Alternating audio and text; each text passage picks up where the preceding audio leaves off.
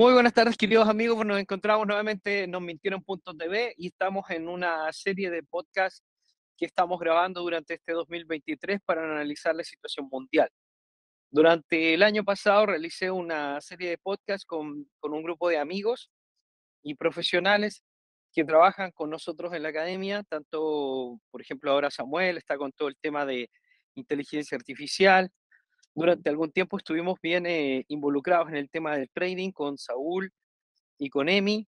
Y, bueno, como el, trading ha sido una actividad que, ya ha quedado instalada dentro de nuestras comunidades, hemos ido dejándole un poco paso a, otras formas de observar la, economía, las finanzas y las actividades. Y este año reforzamos mucho más a la persona. De hecho, todos los cursos han sido para reformar nuestras vidas. Tenemos un gran curso que grabamos con Mati de desarrollo espiritual. Tú puedes lograrlo todo, donde les enseñamos a las personas que el problema grave que están teniendo las personas a nivel eh, individual es que han sido programados para perder, programados para ser derrotados, programados para, para ser dominados. Entonces, esta programación que está tan, digamos, eh, adentro de nosotros mismos, están grabadas en nuestro subconsciente y a nivel espiritual, no permiten que realmente podamos construir las vidas que queremos. Y nosotros tenemos que romper y destruir esas programaciones que no solamente son de carácter psicológico, sino que se transforman como mantras en los cuales hemos sido educados que terminan teniendo efectos espirituales eh, que no permiten que, aunque queramos que nos vaya bien, no, no nos va bien. Así que yo les invito a, ver esas clases si es que pueden, o a empezar a pensar de, otra forma alternativa y empezar a trabajar en la, liberación mental, espiritual que necesitamos. También hemos potenciado otras cosas y estamos aprendiendo a funcionar dentro del sistema, dentro de las cosas que están saliendo para tener eh, alguna ventaja sobre el sistema de cómo van a ejercer los nuevos planes y cómo los podemos ir evitando. Así que Samuel está dando un gran curso de inteligencia artificial y yo estoy dando un gran curso de emprendimiento distópico. Así que pasen por el sitio web Sabna Academia si les interesa alguno de estos temas. Y yo estoy absolutamente seguro, absolutamente seguro que no solamente les van a encantar, sino que además les podrán ayudar mucho e incluso podrían cambiar su vida. Así que pasen por ahí. Dicho sea de paso, la salvación es individual y no es colectiva. Nosotros estamos viendo cómo el colectivo nos está impulsando hacia un nuevo modelo y a pesar de que nos gustaría mantener algunas de las características del modelo anterior que nos daba mucha libertad, porque el modelo anterior tenía mucha libertad. Era un modelo de dominación mental donde nosotros no podíamos cuestionar el sistema, pero de cierta forma cada uno podía vivir como le daba la gana y hacer lo que le daba la gana. Y esta idea de vivir como nos da la gana ha sido muy atractiva durante muchas décadas, en las cuales todos sienten que pueden hacer lo que quieren. O sea, te puedes comprar un terreno en cualquier lado, te puedes apropiar de, un lago, te puedes apropiar de las, aguas de toda una comunidad, puedes montar una fábrica de telas y contaminar un río, puedes hacer lo que te da la gana, puedes comerte 40 chuletas, puedes hacer lo que tú quieras. En el modelo anterior, el rey, el amo, el dios, es el dinero.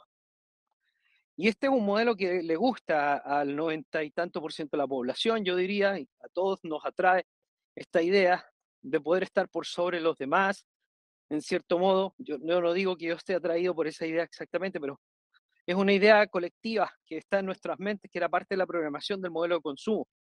El poder comprarse Ferrari, Gucci, el poder volar en aviones privados, se ha convertido en un estándar del sueño del éxito, como si el éxito estuviera eh, relacionado con, con este tipo de elementos.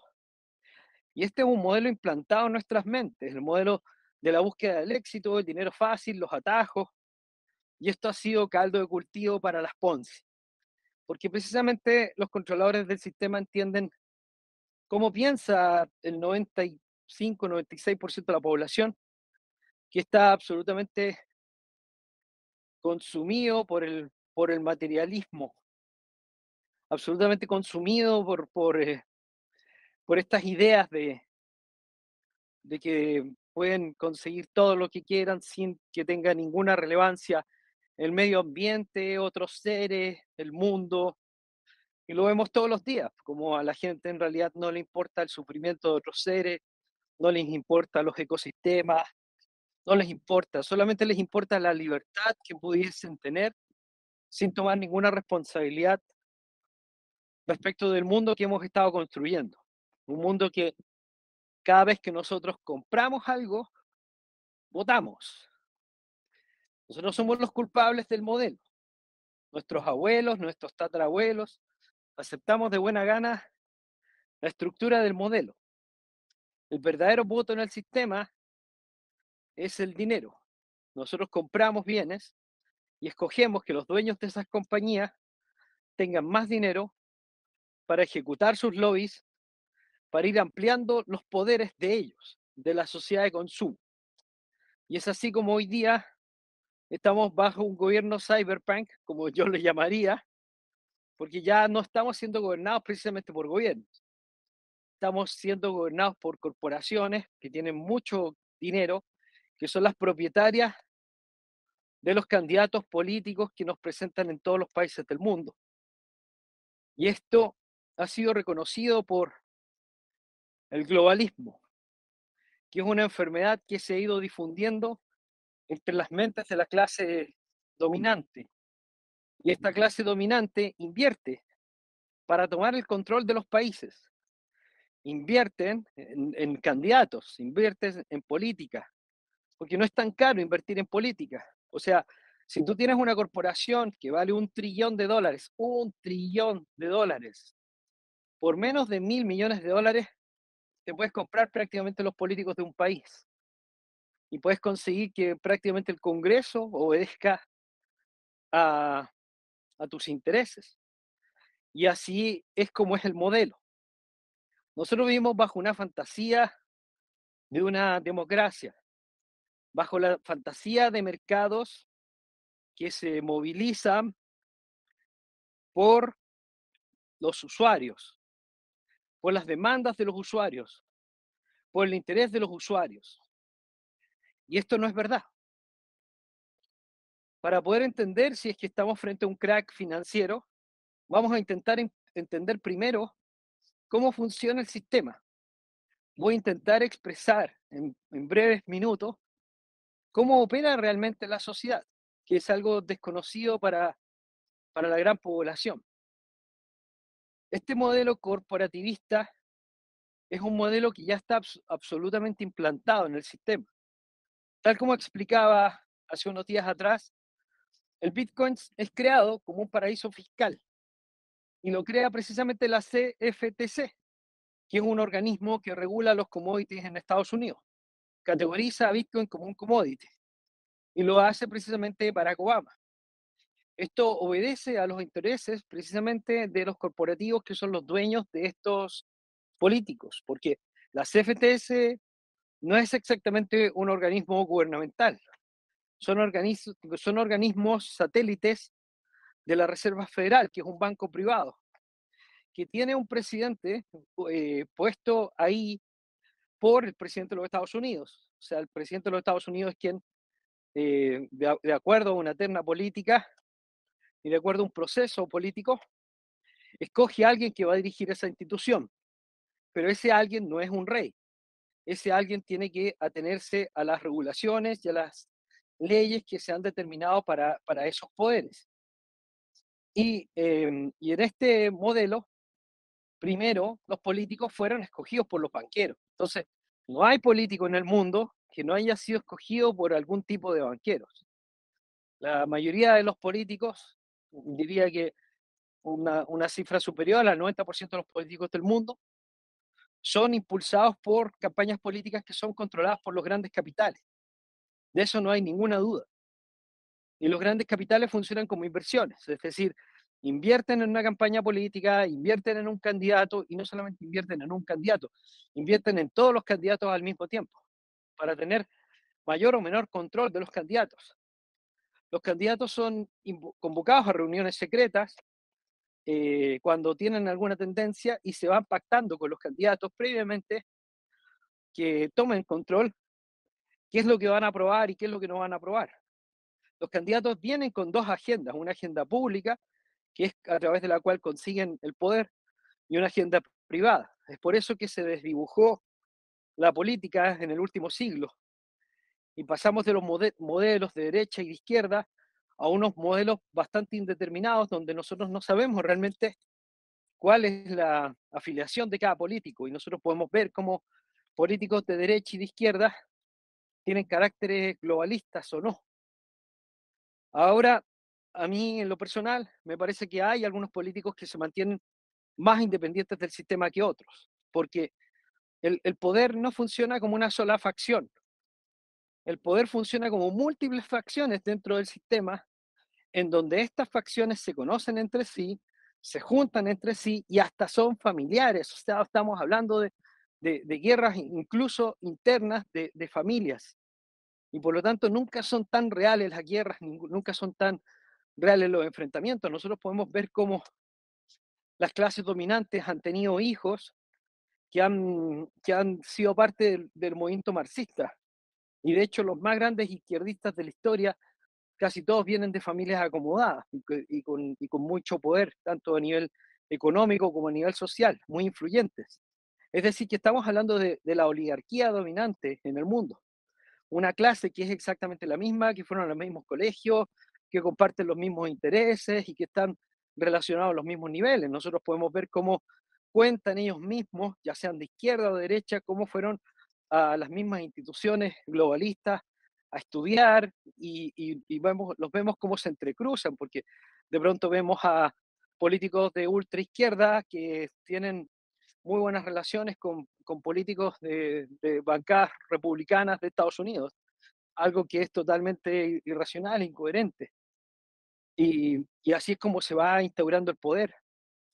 El poder son múltiples facciones a nivel mundial que en su mayoría comparten ciertas ideas depredadoras del sistema que pertenecen a las logias de poder como la masonería, como los Illuminati, como los Skull and Bones y otras incluso más secretas que esas.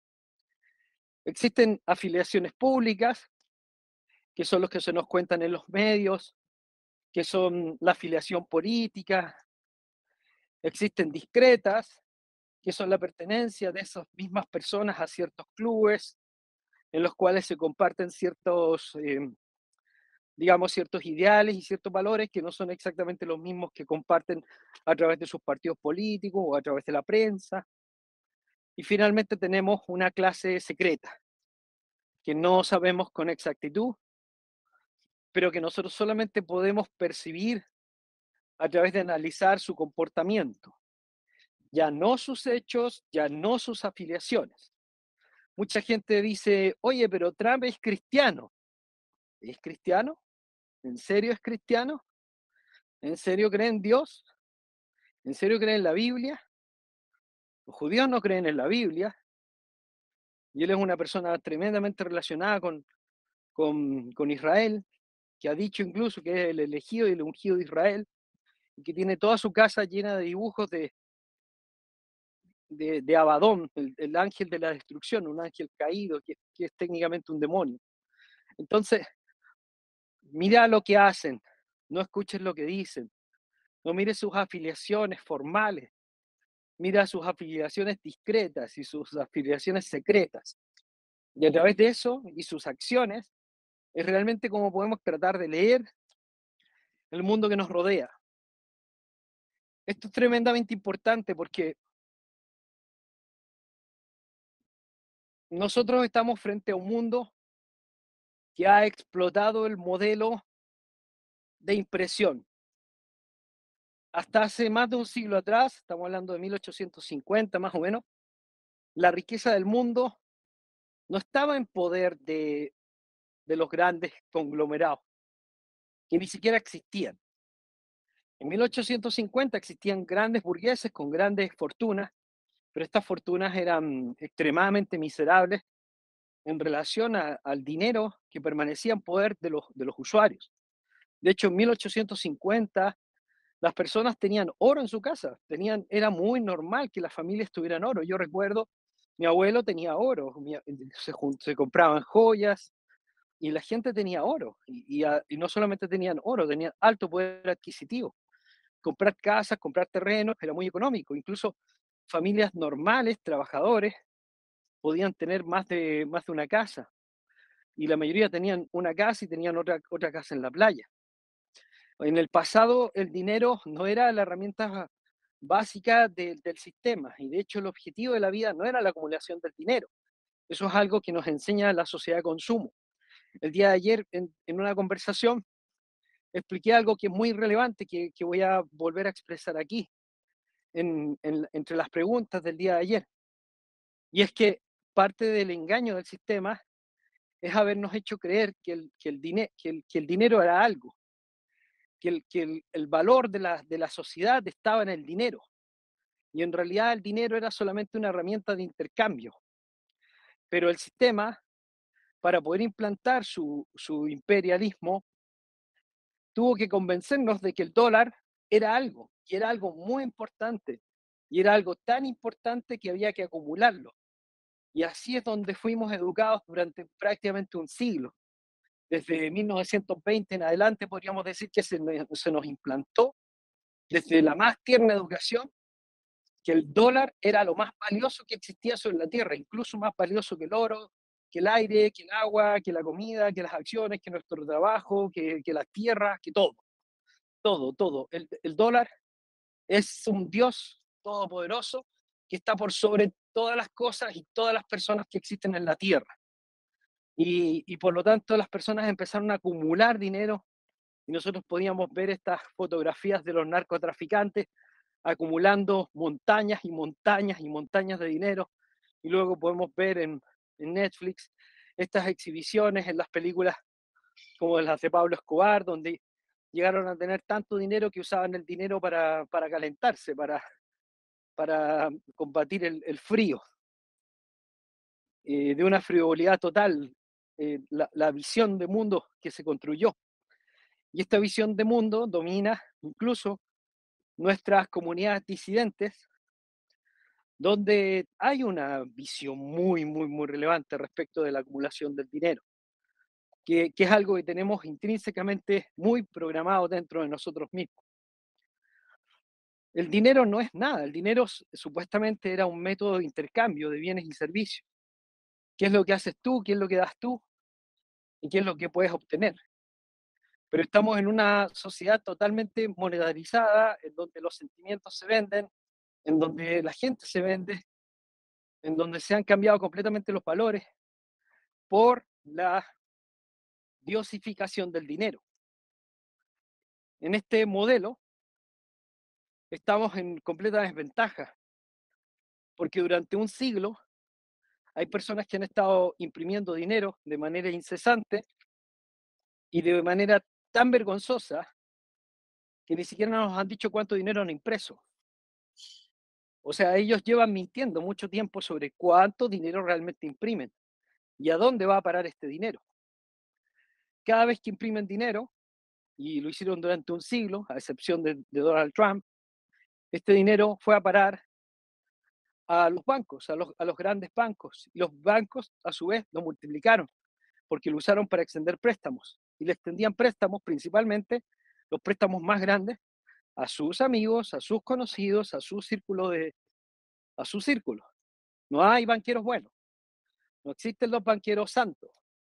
El, negocio del banco es un negocio de manipulación monetaria en donde a través de, los ahorrantes, a través de captar dinero, eh, utilizan ese capital para su propio negocio y para su propio beneficio. Entonces, los mercados son realmente reales, son realmente autónomos. Cabe preguntarse porque más del 96% del dinero está en manos de un grupo un grupo solamente de personas. O sea, no estamos hablando del 1% más rico. Estamos hablando del 0,001% más rico. Estamos hablando de un grupo de personas inferior a las 100.000 personas que acumulan más del 95, 96, quizás el 99% del dinero del mundo. O sea, estamos hablando de muy poca gente que es, la, la dueña realmente del dinero en el mundo. Se calcula que hay más de 80 millones de personas que tienen más de un millón de dólares, pero existen más de 100 mil personas que tienen más de mil millones de dólares. Eh, y, de ahí para arriba las cifras son estratosféricas. Y podemos llegar a la familia Rothschild que ni siquiera sabemos cuánto dinero tiene.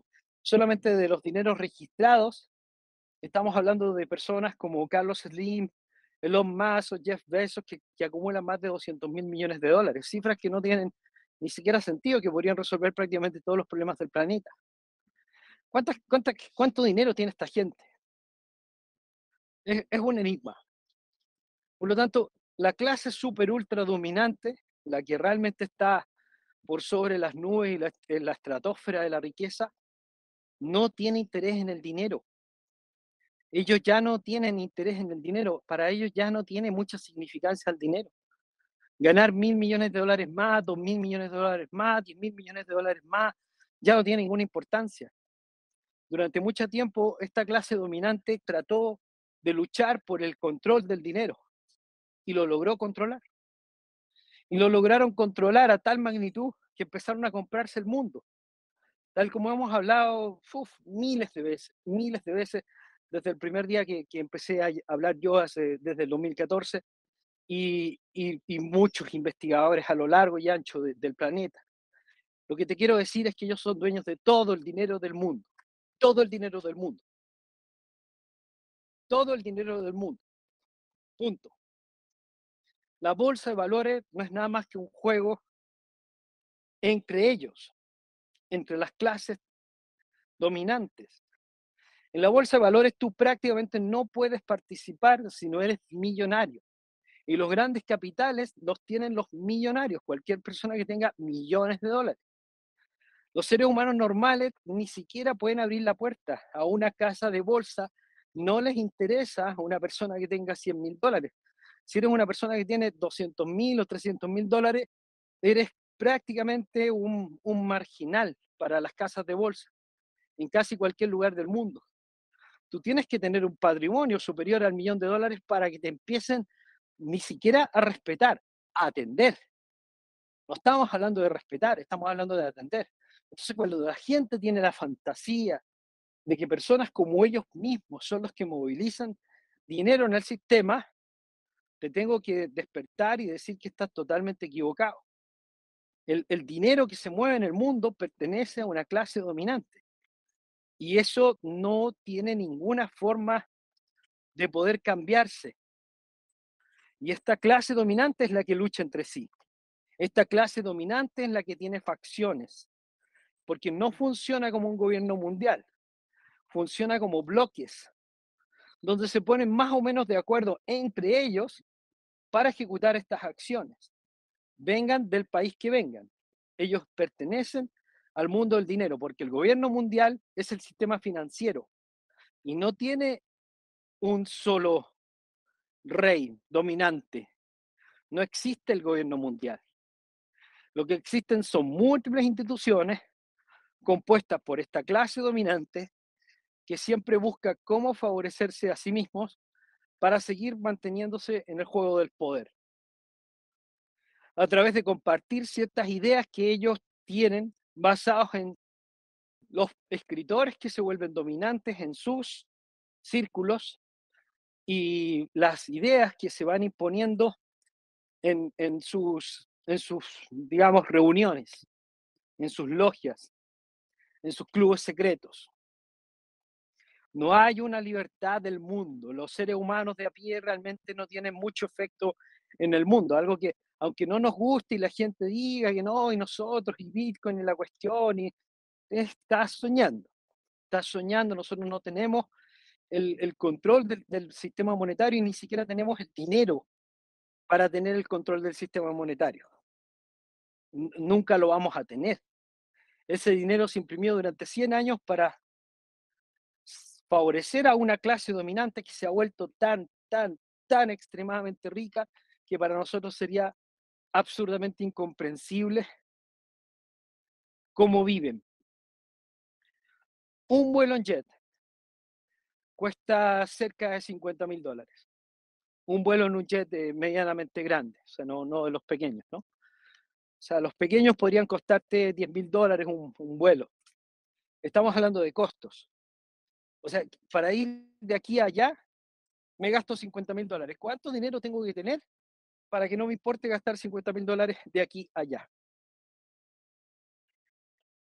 ¿Cuánto dinero tengo que tener para que no me importe pagar 80 mil dólares por asientos en la NBA? ¿Cuánto dinero tengo? ¿Cuánto dinero tengo para pagar una semana de vacaciones en un resort, en una isla paradisiaca, por un valor de 400 mil dólares? ¿Cuánto dinero tengo que tener? ¿Cuánto dinero tengo para comprarme una casa de mil millones de dólares? Explícame tú. ¿Cómo puede haber tanta gente en el mundo que, tiene acceso a ese tipo de, de servicio? ¿Cómo, cómo, ¿Cómo puede haber tanta gente que, que paga cosas así? ¿Cómo puede haber gente que paga un avión privado para volar de un aeropuerto a otro en una misma ciudad, como puede ser Florida, California, para ir a un centro comercial que está en otro lugar donde venden eh, una talla que no tenían en tu centro comercial. E, e, explícamelo. Porque para mí es difícil de entender que alguien pague 8 mil dólares en un vuelo de avión para ir a comprar otros calzones a otra tienda. Es, es un poco extraño. La cantidad de dinero que hay en el mundo y las personas que lo dominan son extremadamente pocas. Y el dinero que tienen es extremadamente alto. Por lo tanto, cualquier cosa que pasa a nivel financiero en este sistema no es tan real y es probablemente programada, porque ellos son los dueños del dinero.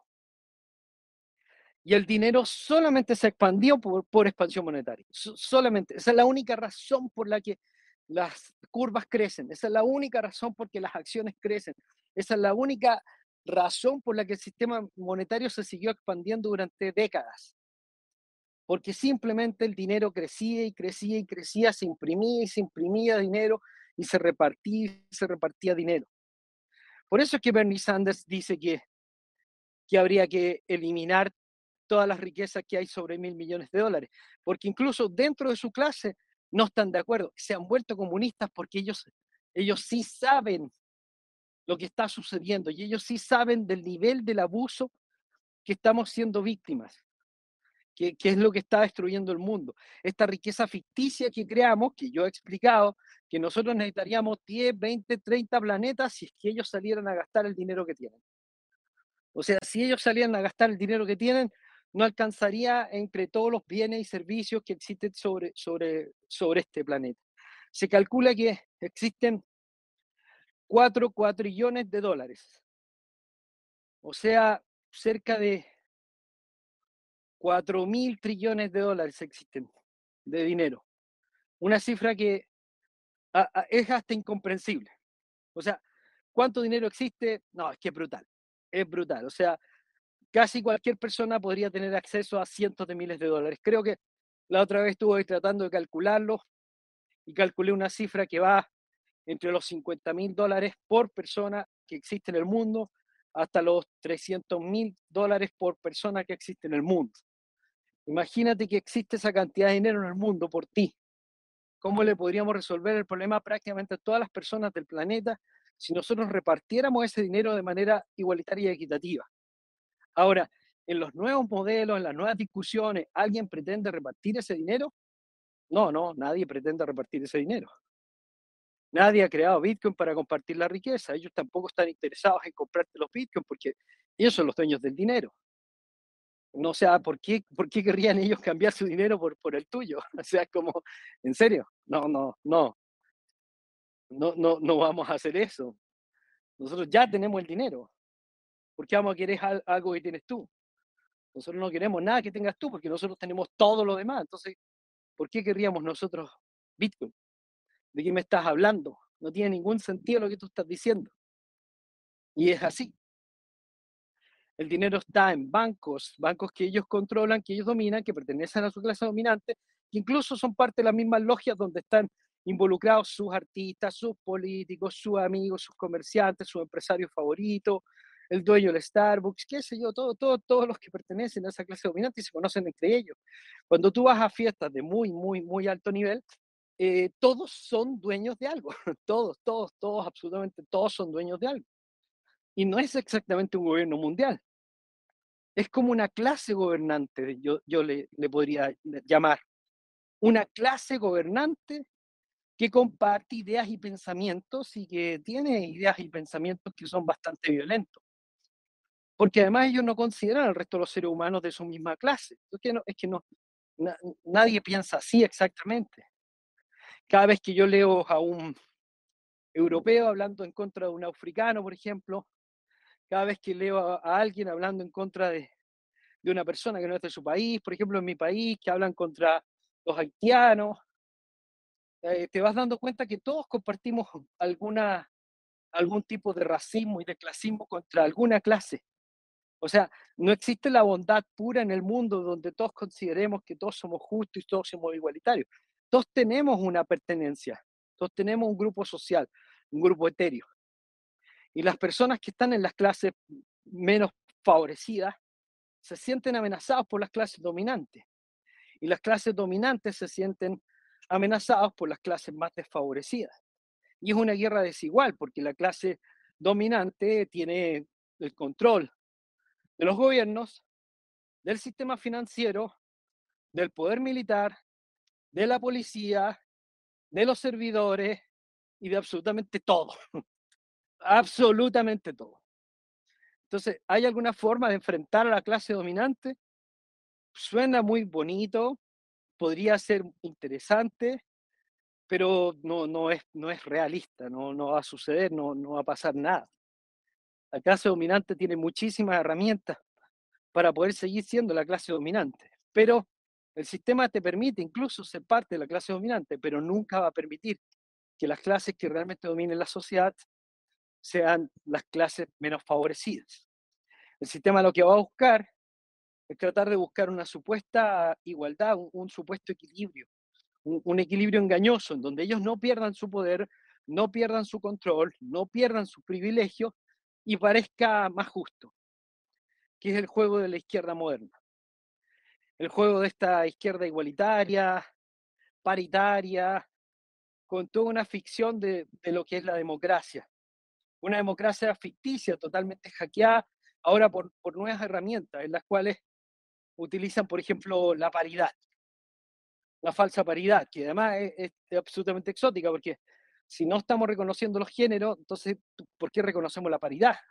La paridad entre el hombre y la mujer y tener la misma cantidad de hombres y mujeres en escaños políticos y en, las empresas y en todos lugares, pero no se suponía que no existe el hombre y la mujer, que es un constructo social. Claro, la izquierda internacional y el nuevo modelo político, que es, que es la clase dominante, que, que en su mayoría pertenecen a esta, a esta idea política, que es más moderna, ellos pretenden reformar la sociedad para, para tener eh, más control. Y por lo tanto quieren romper con el modelo antiguo en el que todos tenían la, la oportunidad de hacer lo que les diera la gana, porque la clase dominante saliente que explotó la sociedad de consumo no le importó.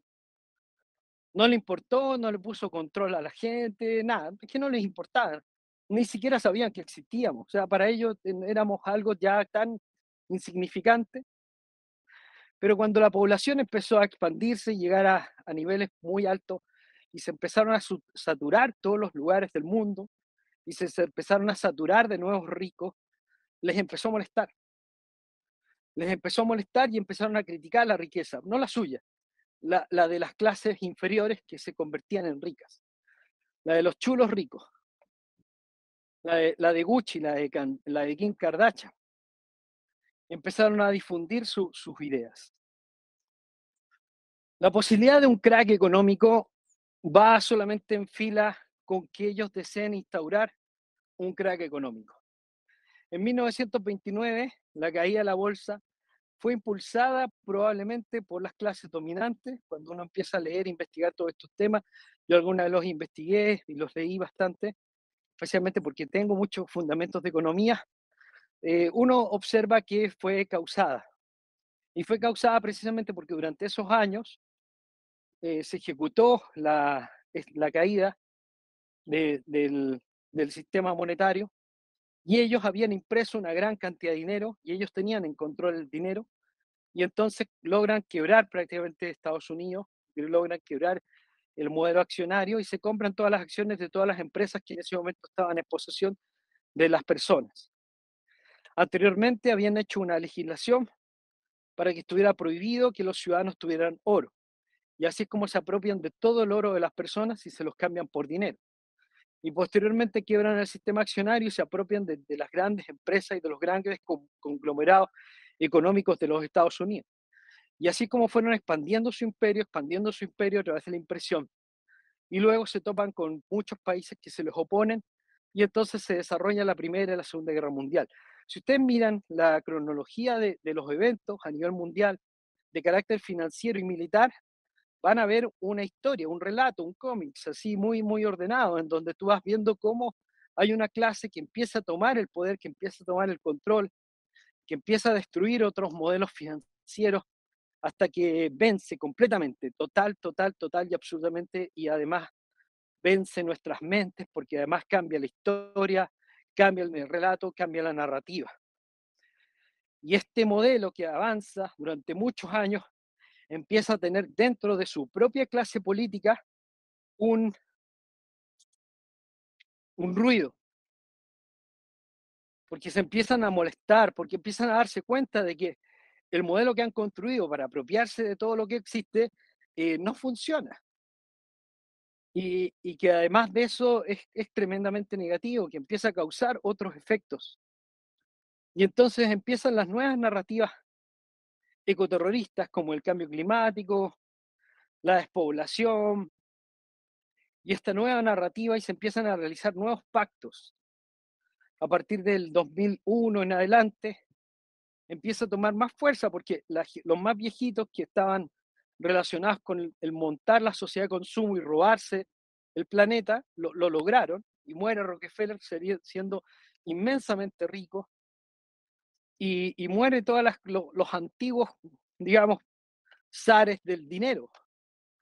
Y queda una nueva clase intermedia, más, joven, relacionada con George Soros, por ejemplo, que fueron los hijos de la Segunda Guerra Mundial, que no es la primera, que no es la clase que inventó el bloque, que empiezan a tener ideas más megalomaníacas de, de, de reestructuración de la sociedad. Y empiezan a trabajar este, este nuevo acuerdo y se ejecuta un nuevo acuerdo de un nuevo modelo político para destruir la sociedad de consumo, en donde ellos no pierdan poder. Durante mucho tiempo se estuvo anunciando un Black Swan y muchas personas anunciaban un Black Swan y nos tenían totalmente aterrorizados, como Robert Kiyosaki, Michael Burry y una gran, gran cantidad de analistas que de pronto iba a haber un super crack más grande que el 2008, más grande que el de 1929 una, una, teoría que se empezó a esparcir. Y hoy día nosotros estamos frente a varios elementos que indican que podría ser posible. Pero te digo, si es que esto sucede, es porque ellos quieren. No es porque sea natural. De hecho, nada de lo que está sucediendo es natural.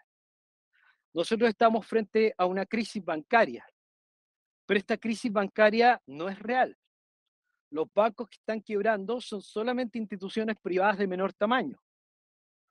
Y si bien parece ser más grande que el de 2008, que el crack de 2008, porque en términos monetarios es más grande que el de 2008, nosotros teníamos que, tendríamos que estandarizar cuánto vale el crack financiero del 2008 en relación al del 2023, porque se ha expandido al menos al doble del dinero el, el sistema.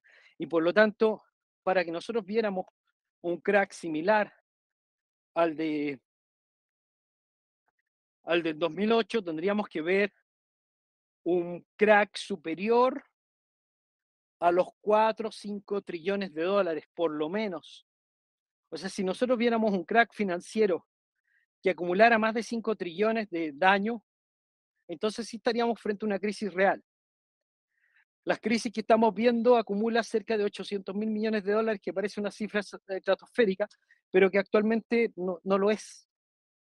Estamos hablando una cifra menor que los cheques que repartió Donald Trump. O sea, uno de los cheques que repartió Donald Trump fue de 1,5 trillones de dólares y la supuesta crisis actualmente acumula menos que eso. Si 2.000 bancos entran en crisis, podríamos llegar a una cifra similar a la que nosotros teníamos, pero no está funcionando como una crisis como la del 2008 y la de 1929, en la cual nosotros vimos un solo PIB, donde todo se viene abajo en, en pocos días y en pocas, en pocas horas. Lo que nosotros estamos viendo es una crisis gradual, una especie de demolición controlada, más similar a la caída de las Torres Gemelas del 2001 que a los eventos del 2008 o del crash financiero de 1929. Por lo tanto, un, pánico masivo similar al de 1929 no es posible. ¿Por qué? Porque los gobiernos del mundo tienen un montón de herramientas a través de las cuales pueden bloquear los mercados, pueden bloquear las operaciones, pueden cerrar la bolsa, pueden impulsar y por lo tanto, yo a mi juicio personal, nosotros no vamos a ver un crash financiero. Lo que nosotros vamos a ver es una demolición controlada que simula mantenerse bien, que simula estar sana, pero que va a servir para la reformulación del sistema que, que, se está desarrollando ahora. El objetivo de esta crisis no es destruir el mercado para comprarlo. Ya no hay nada que comprar. Ya no hay nada que exista en el mundo que BlackRock no pueda tener, que Vanguard no pueda comprar que Warren Buffett no pueda tener. Nos han contado que Apple tiene un trillón de dólares guardados en dinero, que ni siquiera saben qué invertir porque ya no hay en qué invertir, ya no hay nada que comprar. Y no van a comprar Bitcoin, obviamente, pues si no tiene objeto, no tiene uso, no tiene lógica y probablemente simplemente es otra herramienta del sistema para estudiar nuestro comportamiento a nivel digital. O sea, no tiene lógica nada de lo que está pensando la gente de la calle, donde el 99% de los youtubers obviamente no pertenecen al sistema y por lo tanto no tienen la menor idea de lo que están hablando, porque ni siquiera son buenos analistas. Son pésimos analistas. Estamos viendo noticias relatadas por muchachos que con suerte saben lo que es una, curva de demanda. Tienen la, tienen la menor idea de lo que están hablando la gente en YouTube. Y solamente replican lo que ellos dicen. Pero ya sabemos que lo que ellos dicen y lo que ellos hacen son cosas diferentes. Y más aún los banqueros. O sea, no le podemos creer a JP Morgan. Porque lo que JP Morgan dice y lo que JP Morgan hace son cosas sumamente diferentes. Sí podemos creer las cartas secretas que le envían a su clase dominante, las cartas secretas que le envían a sus inversores. Nosotros sí podríamos creer lo que hablan en, privado. O sea, hay ciertas fuentes que podrían ser valiosas, especialmente las que participan en reuniones más privadas. Pero lo que le dicen al gran público, las reuniones con, con muchachos para decirles cuál va a ser el precio del Bitcoin en el 2023, o, o, las publicaciones de Cointelegraph, un medio que pertenece precisamente a, a parte de los mismos dominadores del sistema, no, no, no tienen ningún valor. Michael Burry dijo, vendan, a principios de este año. Y posteriormente dijo, me equivoqué. Uno de los analistas independientes más importantes de los últimos años, el que nos dijo que Lehman Brothers nos estaba engañando con propiedades falsas, que fue lo que creó el colapso del 2008. Un colapso que parece bastante real, pero que tiene como objetivo principal empezar a cambiar las leyes financieras tal como las Torres Gemelas cambiaron las leyes respecto de la libertad de expresión. A partir de las Torres Gemelas cambia la narrativa respecto de lo que es terrorismo. Y entonces se empieza a declarar el terrorismo como la gran amenaza de, de la humanidad, donde el terrorismo doméstico y el terrorismo dialéctico y el terrorismo a nivel de noticias era uno de los grandes enemigos. Y por lo tanto, a partir de esa fecha, ya no puede decir cualquier cosa lo que quiera y nosotros lo hemos vivido en carne propia, donde prácticamente no podemos comunicar nada en la Internet que no esté de acuerdo con la narrativa del sistema. Y estamos entrando a un nuevo modelo donde ellos controlan todo, diferente al modelo anterior donde no controlaban nada. Entonces es la misma clase dominante pero con otro modelo. Es la misma clase dominante con otras ideas. ¿Por qué? Porque entró otra generación. Una generación que quiere implantar un modelo de control para poder salvar el mundo y crear el mundo como ellos creen que debería ser. Porque ellos ya tienen tanto dinero que no lo quieren, que no les atrae la idea de acumular más dinero. Ya no es sobre dinero exactamente. Porque ellos ya tienen todo el dinero y, nacieron con tanto dinero que para ellos no es algo tan relevante para la nueva clase dominante. Un crack financiero similar al del 2008 eh, no parece ser relevante. No parece ser lo que vaya a suceder. Lo que parece ser que va a suceder es la implantación del modelo CBDC, en donde esta gran crisis básicamente es una crisis de confianza, según ellos. El 2001 sirvió para cambiar la libertad de expresión. El 2008 sirvió para iniciar la introducción de un nuevo modelo y un nuevo sistema de control financiero. Hoy día quieren que desaparezcan los bancos particulares para que queden solamente los bancos centrales. El objetivo en la Agenda 2030 es que solo haya bancos centrales y que nosotros tengamos una aplicación conectada al Banco Central y que los bancos regionales ya no puedan tener una libertad de, de operación. Y eso va a ayudar a reducir la cantidad de dinero del mundo, a reducir el consumo y a reducir el impacto que nosotros pudiésemos causar en la sociedad, que es parte del nuevo modelo, que no es exactamente malo, es un nuevo modelo. Y nosotros vamos a tener que aprender a lidiar con este nuevo modelo, que nos va a dar bastante menos libertades que las que nos dio el modelo anterior. En, esta implantación vamos a utilizar el modelo de siempre. Eh, problema, solución. El problema planteado es que si nosotros le damos total libertad a las personas en el sistema financiero, las personas hacen puras estafas, puros engaños, puros abusos. Y es parte de la narrativa cripto y es parte de la narrativa financiera. O sea, tanto la narrativa cripto como la narrativa bancaria es exactamente la misma. Son malos actores que utilizan los fondos y los bienes de las personas para su propio beneficio personal y cuando se equivocan en la manipulación de estas inversiones, lo pierden todo. Y nosotros hemos visto decenas de compañías cripto que han fracasado, no solamente tres bancos, o sea, son muchas, la proporción de compañías que están fracasando y quebrando son mucho más amplias en el mercado cripto que en el mercado fiat. El mercado fiat aún tiene una solidez brutal por parte de la mayoría de las instituciones del planeta.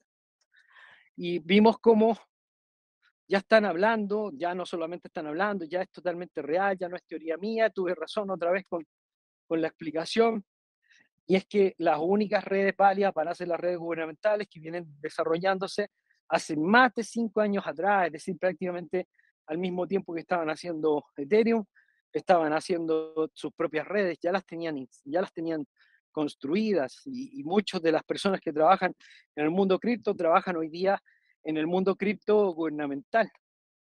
Hoy día JP Morgan, BlackRock, Microsoft, Vanguard y todas las super mega compañías del poder máximo financiero que ha existido en la historia de la humanidad se han puesto de acuerdo para lanzar su propio blockchain. JP Morgan ya tiene uno corriendo, que es el Onyx, y todos los gobiernos del mundo ya están preparados para lanzar criptoactivos. Nigeria acaba de lanzar su criptomoneda, la lanzó en Avalanche, la lanzó en Solana, la lanzó en Ethereum, la lanzó en Polkadot. No, no, no, la lanzaron en su propia red. Y eso es lo que van a hacer. Y es muy posible que las redes gubernamentales sí tengan derecho a cambiar todo eso por dinero y ese dinero lo vas a poder usar para comprar inversiones o para hacer otras cosas, para salir de vacaciones. Pero en las redes alternativas probablemente no vas a poder cambiar por dinero. O sea, yo creo que ese finalmente va a ser el modelo. Por ahora es una especulación. pero creo que las redes alternativas actuales no van, a tener la opción de convertirse en grandes masas monetarias. Podría variar de precio un poco el, valor de los tokens, porque sí van a ser utilizados especialmente los tokens alternativos, como el de Solana, el de Polkadot, el de Ethereum, eso, el de Phantom, o sea, el de Matic, Polygon, van a ser tokens reales que van a ser utilizados en el sistema, pero probablemente no van a ser utilizados como instrumentos de inversión, no van a acumular grandes masas de dinero y no van a poder ser movidos a las redes gubernamentales. O si son movidos, van a ser movidos a través de algún bridge que va a cobrar fuertes impuestos en este intercambio. Por lo tanto, es mejor idea estar en el, en el modelo final, definitivo, antes de que se transforme en algo muy popular y eso probablemente va a ser una buena inversión. No creo que haya un crack financiero. Michael Burry lo descartó. Eh, Robert Kiyosaki es un tonto que dice puras tonterías. Eh, no hay ningún analista serio que esté indicando un crash bursátil grande. Estamos esperando que todavía el mercado tenga una baja, porque es muy probable que esta crisis bancaria cause un efecto. Y seguramente va a haber todavía una baja, seguramente van a haber más bajas durante este año. Pero no va a ser un PIB masivo tan gigantesco. El que seguramente va a tener un PIB masivo gigantesco va a ser el mercado cripto, y yo diría que al menos debería tener una caída adicional de 70% antes de, no diría volver a crecer, pero de empezar a encontrar algún nivel de estabilidad. En el mercado financiero, nosotros vamos a ver un decrecimiento hasta que se resuelva el problema. Es decir, que todavía va a decrecer, todavía va a haber oportunidades de comprar más baratas las acciones de Tesla o de cualquier compañía del mundo. No van a destruir el dólar, van a maquillarlo. La moneda de reserva mundial va a seguir siendo el dólar probablemente en un porcentaje muy importante, especialmente porque es la moneda que se va a instaurar como la moneda de la Internet. Y, y, eso más o menos es lo que se está observando dentro de las conversaciones, dentro de las negociaciones que se están haciendo a nivel mundial. De hecho, ni China ni Rusia están oponiéndose al control digital del dólar. Ninguna de las dos naciones líderes del mundo están ofreciendo un sistema alternativo de carácter digital. Solamente Estados Unidos es quien está ofreciendo un sistema alternativo de carácter digital, pero de control gubernamental. ningún país del mundo nos está ofreciendo el mundo cripto tal y como lo conocemos hacia adelante. Lo que nos están ofreciendo es un mundo cripto, un mundo blockchain, pero basado en estructuras gubernamentales. Así que eh, la teoría de un crack financiero yo no la veo realista. Tampoco veo problemático el, tema de acumular dólares por lo pronto. Si es que el dólar va a perder dinero y fuera riesgoso, eh, no, lo que estamos viendo es que se están retirando dólares del mercado para, para aumentar su valor. Se está aumentando la tasa de interés, para aumentar su interés, para aumentar la, demanda de dólares. Y por lo tanto, dentro de un análisis económico bien, bien, bien objetivo y bien formal, no se ve que ellos estén intentando que el dólar pierda valor, porque probablemente al hacerlo ellos mismos van a perder sus propios activos y beneficios. El dólar siempre se ha debilitado. En los 70 tuvimos un fenómeno similar cuando se firmó Bretton Woods y se le remueve el poder económico al dólar respecto de su respaldo en oro. Algo que mencionamos el otro día, que aunque es totalmente irracional, fue algo totalmente aceptado por todos los países del mundo. Y el nuevo acuerdo parece ser digital. El nuevo acuerdo, la nueva ley mundial, parece ser de carácter financiero digital, es decir, que el nuevo Bretton Woods va a ser el acuerdo digital de las naciones de cómo se va a estructurar este nuevo mundo. Bretton Woods no se resolvió de la noche a la mañana, fueron varios años de dimes y diretes, de aprietes, de lobby, de negociaciones para llegar a un acuerdo, de amenazas. Nosotros probablemente vamos a ver lo mismo de aquí al 2030 hasta que se establezca el acuerdo final. Y mientras no se acuerde el acuerdo final, vamos a estar en una turbulencia financiera que va a durar varios años, que no va a terminar este mes, no va a terminar el próximo, es posible que ni siquiera termine este año. Este año se calcula que es un año de muchísima inestabilidad porque lo primero que se va a hacer es instaurar los problemas. Y después de instaurar los problemas, se va a ampliar la narrativa de quién es el culpable de estos problemas.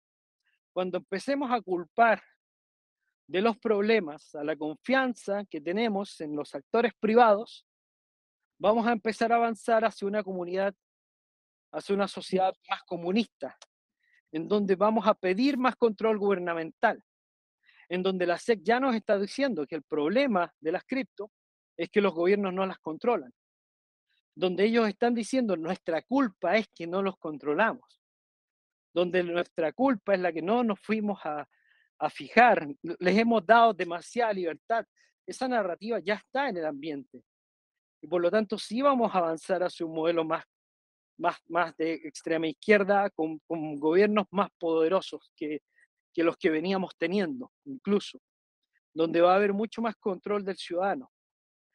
Esto va a suceder con mayor fuerza en algunos países, porque es evidente que algunos países son más controlados por, por estas narrativas que otros, especialmente los países que están más estructurados, los que tienen más que perder, los que han estado más cerca del modelo, los más beneficiados, los países más ricos, son los países que van a tener mayor impacto, porque son los países que más van a cambiar, en los países en que va, va a cambiar el estatus económico. En cambio, los países más pobres, los países que están más fuera del sistema, los países que están más alejados del centro, eh, como los países latinoamericanos en general, como la India, como Pakistán, la misma Rusia, incluso China en cierto modo, eh, son los países que van a tener mayor estabilidad porque el modelo no va a cambiar tanto en sus países. Además, es absolutamente imposible montar un Estado totalitario por el costo que tendríamos montar un Estado totalitario. O sea, estamos hablando de que esta idea de que pueden poner cámara en cada centímetro del planeta es absurda. O sea, cada dos metros cuadrados poner una cámara y poner un sistema de control y tener, y tener programas que lo controlen todo, eso no, eso no va a suceder. Eso probablemente solamente va a suceder en, en zonas de gran afluencia de público. Y por lo tanto el Estado totalitario no va a ser montado, no puede ser montado el Estado totalitario, no. La, la fantasía de que tienen el poder para, para llegar a todas partes y controlarlo absolutamente todo, eso no, eso no va a suceder, eso no, probablemente va a tener más fuerza eso en algunos países que en otros. Por ejemplo, Reino Unido es muy difícil, es un país muy difícil. Alemania, un país muy difícil. Australia, Nueva Zelanda, Canadá especialmente. Los países que tienen menores poblaciones y que tienen modelos eh, más, más, digamos, más de ultraizquierda, más globalistas, son los países más peligrosos para vivir. O sea, si yo viviera en Canadá, saldría arrancando, te juro. Arrancando de, de Canadá. Imposible quedarse en Canadá. O sea, hay que estar loco para quedarse en Canadá, y más aún si tienes niños. O sea, no, no te quedes ahí, por favor. Hay muchísimos países que necesitan, que, que se va a presionar mucho la libertad y que los mayores, digamos, el mayor peligro es para nuestros hijos o para nuestros nietos, la gente mayor. Eh, porque realmente es a ellos a los que los va a golpear más directamente el modelo. El crack financiero ya llegó, o sea, nosotros ya estamos en el crack financiero, o sea, esto ya, esto ya es real. Estamos bajo una recesión encubierta que está afectando directamente a Estados Unidos. Estamos viendo cómo gran cantidad de países empiezan a abandonar el dólar y eso va a causar una gran inestabilidad económica. Y es la misma turbulencia que vimos para Bretton Woods que no se va a resolver hasta que no haya un nuevo pacto monetario. Un nuevo pacto que le pueda dar impulso al dólar. Pero el dólar es la moneda del nuevo orden mundial. El dólar es la moneda de los controladores del sistema. El dólar es la moneda a través de la cual se implanta, digamos, y por lo tanto, si bien ellos ya no están tan interesados en acumular más dinero, sí están interesados en proteger la moneda que acumula el 90% de sus propiedades, sus beneficios y su riqueza. Así que sí la van a defender. El dólar está en una demanda extraña. Eh, los índices del dólar como el DXY indican que si bien el dólar va a la baja, todavía está muy lejos de los puntos más bajos que ha tenido en su historia. A principios de siglo estuvo bajo 40. Eh, actualmente está cerca de 100. Estuvo en, 110 hace dos años atrás y ha retrocedido de 110 a, 10, a 100. Pero el índice bajó en los años 70 hasta 70 puntos. Eh, su punto más bajo fue, no me acuerdo cuándo exactamente, pero en 1970. Y en 1970 la demanda del dólar bajó hasta 70, en el caso de los países aliados. Esto, este, el índice de XY solamente acumula la relación que tiene el dólar con, con otras monedas principales también de la alianza. Y, y, en el caso de otras monedas, nosotros podemos observar que la única moneda que tiene, o sea, algunas monedas eh, han aumentado su valor frente al dólar, como el peso mexicano y como el rublo, que son especialmente las monedas relacionadas con el petróleo. Pero la menor de demanda de petróleo va a ser que en el futuro probablemente sea al revés. Eh, Estados Unidos se está concentrando más en el nuevo petróleo y por lo tanto en el mediano plazo Estados Unidos va a recuperar. Estados Unidos puede, el dólar puede perder mucha posición ahora durante varios años, que nos dé la idea, la sensación de que ellos están cambiando las cosas o que están fracasando, o que tienen una menor demanda, pero en realidad no hay una menor demanda de dólar. El dólar sigue siendo una de las monedas más demandadas que existen en el planeta y eso no ha cambiado nada y los bancos centrales la siguen comprando y no hay ningún cambio real en, el sistema. O sea, hay una menor demanda, pero es en un porcentaje muy bajo todavía en relación al poder del dólar y todavía podría bajar mucho, mucho, mucho más antes de, de poder declarar que realmente el dólar está en una crisis. En los 70, antes de que se pactara Bretton Woods, bajó hasta un índice de 70, por lo tanto el dólar puede bajar todavía mucho, mucho más antes de que se haga el pacto. Y estoy seguro que ellos ya están preparando la contra, la, contra, o sea, eh, no, no, se van a quedar de brazos cruzados como, como muchos creen. Ellos juegan a, este juego del gato y el ratón, en donde parecen débiles antes de dar el golpe, porque la idea de, dar golpes es pillar al contrincante desprevenido con la guardia baja. Necesitan pillarte con la guardia baja. Necesitan convencerte que ellos están siendo derrotados, necesitan convencerte que estás triunfando con el Bitcoin, necesitan convencerte que está la crisis bancaria, que ellos están retrocediendo, que están con miedo, que, que ya ha vencido la humanidad, para que la humanidad acepte los cambios, eh, sin creer que ellos los han impuesto, sin creer que ellos los han planificado, sin creer que la solución vino de ellos, que nosotros les pidamos la solución y les digamos, por favor, intervengan, no puede ser que sigamos viendo bancos quebrar, necesitamos que el gobierno tome cartas en el asunto y nos rescate. Sí, sí, sí, perfecto, firmemos el rescate, firma aquí estos papelitos y yo te rescato. Como siempre, papá gobierno, papá dólar, la Reserva Federal lo va a arreglar todo. Así que, a mi juicio, no va a haber un, Black Swan, no va a haber una caída violenta, se va a producir una caída gradual, yo hace más de un año predije que probablemente este iba a ser uno de los peores años económicos de la historia. Lo está haciendo, se están cumpliendo todas las predicciones y también se están cumpliendo las, las predicciones sobre el mercado criptoeconómico. Hemos estado haciendo advertencias sobre, la, sobre el mercado criptoeconómico y sobre el riesgo del mercado criptoeconómico. Me parece que está mostrándose ya evidencias de que esto va, va a ser un poco así. Así que no sé si alguien tenga alguna consulta o alguna demanda, no sé si alguien quiera conversar o discutir alguna idea o expandir alguna idea de las que hemos estado presentando esta mañana ante el inminente crack eh, financiero, el hecho de que ya estemos en esta crisis financiera, pero que va a ser diferente de la 1929 y va a ser diferente de la 2008, porque en este caso no hay un objetivo de corto plazo, sino que hay un objetivo de mediano plazo. Ellos todavía no tienen la solución ellos quebrarían la sociedad si ellos ya tuvieran las, la CBDC lista y, y, qué sé yo. Pero si bien las tienen listas, no quieren imponer este sistema de manera violenta. Y por lo tanto no van a hacer un crack violento para que no haya una experiencia traumática. Eh, están, es, es diferente el plan en este sentido. ¿Alguien quiere saludar o pedir la palabra? Raúl. Bueno, llevamos una hora 06 de conversación en este podcast en donde hemos hablado de el posible crack financiero, donde también explicamos el modelo de operación de la sociedad, eh, cómo el interés por el dinero, que fue uno de los motores de la sociedad durante más de un siglo, eh, posiblemente está cambiando por otro tipo de intereses, en donde el dinero ya no va a ser el centro de la sociedad, ya no va a ser el interés, la acumulación del dinero. Eso fue un interés del pasado que, está en, proceso de cambio. Si ya nadie más tiene una consulta ni, un comentario al respecto, entonces dejamos hasta aquí el día de hoy. Voy a dar eh, 30 segundos más para ver si alguien quiere saludar o comentar algo, si entendieron lo que planteaba o cualquier cosa. Estoy escuchando.